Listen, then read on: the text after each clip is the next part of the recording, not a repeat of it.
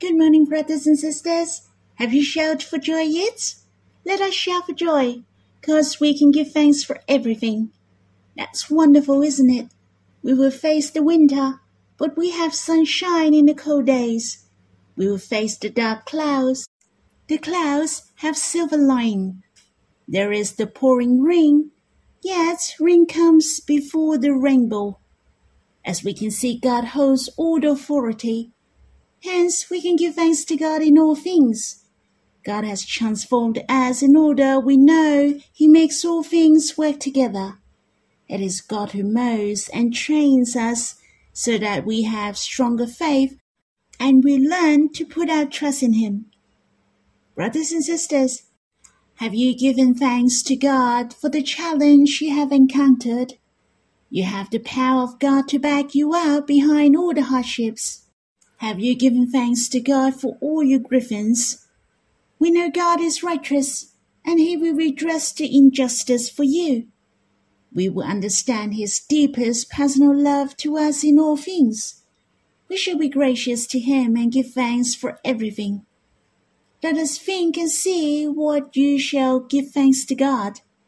I give thanks to God that I have poliomyelitis. I have learned that His grace is sufficient for me for his power is made perfect in weakness. I like to sing a hymn, Thanks to God, the modified version by Brother Daniel. As you can see, there are some changes in the second stanza. We will sing the second and the third stanza. Thanks for roses in the desert Thanks for banquet before the foes. Thanks for sunshine in the winter. Thanks for dark and stormy fall. Thanks for silver and dark clouds. Thanks for rainbow after raining. Thanks for all things work together. Thanks for love beyond compare. Thanks for embracing me all my life. Thanks for your presence in Dark Valley. Thanks for victory in the past. Thanks for boundless grace today. Thanks for hope of tomorrow. Thanks for billions eternity. Thanks to God will never leave me. Thanks to the Lord will come and take me. Hope you have time to quiet yourself and respond to Him, or you can sing another hymn to worship the Lord. Let's have some time to be with Him face to face. Let's stop the recording and we'll read the Bible when you're done. May the Lord bless you. Brothers and sisters, we'll read in Psalm 7. A Shiggaion of David, which he sent to the Lord concerning the words of Cush, a Benjaminite. O Lord my God, in you do I take refuge. Save me from all my pursuers and deliver me. Lest like a lion they tear my soul apart, rending it in pieces, with none to deliver. O Lord my God, if I have done this, if there's wrong in my hands, if I have repaid my friend with evil, or plundered my enemy without cause, let the enemy pursue my soul and overtake it, and let him trample my life to the ground and lay my glory in the dust. Selah. Arise, O Lord, in your anger. Lift yourself up against the fury of my enemies. Awake for me. You have appointed a judgment. Let the assembly of the peoples be gathered about you. Over it return on high. The Lord judges the peoples. Judge me, O Lord, according to my righteousness, and according to the iniquity that is in me. Oh, let the evil of the wicked come to an end, and may you establish the righteous, you who test the minds and hearts.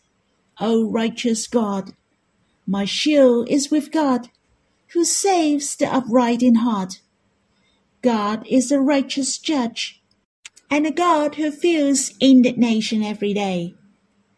If a man does not repent, God will whet his sword. He has spent and readied his bow. He has prepared for him his deadly weapons, making his arrows fiery shafts. Behold, the wicked man conceals evil and is pregnant with mischief and gives birth to lies. He makes a pit, digging it out, and falls into the hole that he has made. His mischief returns upon his own head, and on his own scalp his violence descends. I will give to the Lord the thanks due to his righteousness, and I will sing praise to the name of the Lord, the Most High. The title of this psalm is concerning the words of Cush, a Benjaminite, a Shiggaion of David, which he sent to the Lord. Let me share with you, Shiggaion is named in the title of Psalm 7 and also found in Habakkuk chapter 3 verse 1 in the Bible. As we can see in the content of these two Shiggaion have nothing to do with repentance. Thus, it was not related to the iniquities of the author. The word Shiggaion most likely branches out while he was lost or wandered or it could be under an aroused, excited emotion. David composed this psalm under strong mental emotion. Anyway, what happened to David that he had these strong mental emotions? And what was the emotional states of David? Let us try to understand the innermost of David through this psalm. The title mentioned Cush, a Benjaminite. Well, we don't have a clue Someone said Cush was referring to Saul, and the chances were high by looking at its content. For Saul belonged to the tribe of Benjamin. Many people of Benjamin stood before Saul when he was the king. They all persuade him to deal with David. Many people of Benjamin hate David. They bad-mouth David a lot and blaspheme David for being disloyal after all, he was ill-treated and called upon God. Since his prayer was his statement of defense, he was flamed and accused. They had made false allegations against him. Yet he believed in the justice and judgment of God and not the power of man. He sought and waited for God to observe justice. He prayed before God and had a clear conscience. This psalm reminds me of the Lord who was aggrieved. Many people accused the Lord Jesus, who condemned the law. Or even they said he cast out demons by the prince of demons. The Lord defended himself. The Bible said, when he was reviled, he did not revile in return. When he suffered, he did not threaten. People couldn't find any fault in him. Even they brought him into judgment. Yet he was innocent. He committed no sin. Yes, the people didn't find any guilt or any charges against the Lord. The Lord trusts in God. He committed himself to Abba. Can you feel the quietness and confidence of the Lord? So can we. When we have confidence in God, our hearts are in peace even in a time of the storms and waves. Have a look at David. What David experienced went even beyond ours. His heart trusts in God. He wrote a psalm under the situation. He said in verse 1, O Lord my God, in you do I take refuge. Save me from all my pursuers and deliver me. How awesome is David! For the first thing he did is to take refuge in God under such a terrible persecution. O Lord my God. Brothers and sisters, do you know the eternal God, infinite, whom is the Lord, is my God? Surely you and I are more blessed. David cried out for God dearly. He named God as my God, but we can address God as my dear Abba. Rightly, we should trust in God more than David, for we are the dear child of Abba. Let us encourage each other, whether it is the big and small matter in life. The first thing we shall do is to put our trust in Him. We shall believe Him. Even we should give thanks in all circumstances. Abba will give us the best because we are His dear child. When we read from verse 1 to verse 5, let us try to understand his emotion. David complained to God that he was innocent. It was miserable to be accused, and you know when you have experienced before. How frustrated is the dead end case. Seems there is no one can help. But it is so good that God is his good listener. He is more than happy to hear our complaints. If you read verse 3 and 4, David mentioned the word if three times. If David was wrong, he said in verse 5 that he would leave everything to God for handling. He would let the enemy to pursue him or even kill him. That meant David was willing to die to prove that he was innocent. He didn't do unfaithful deeds to King Saul.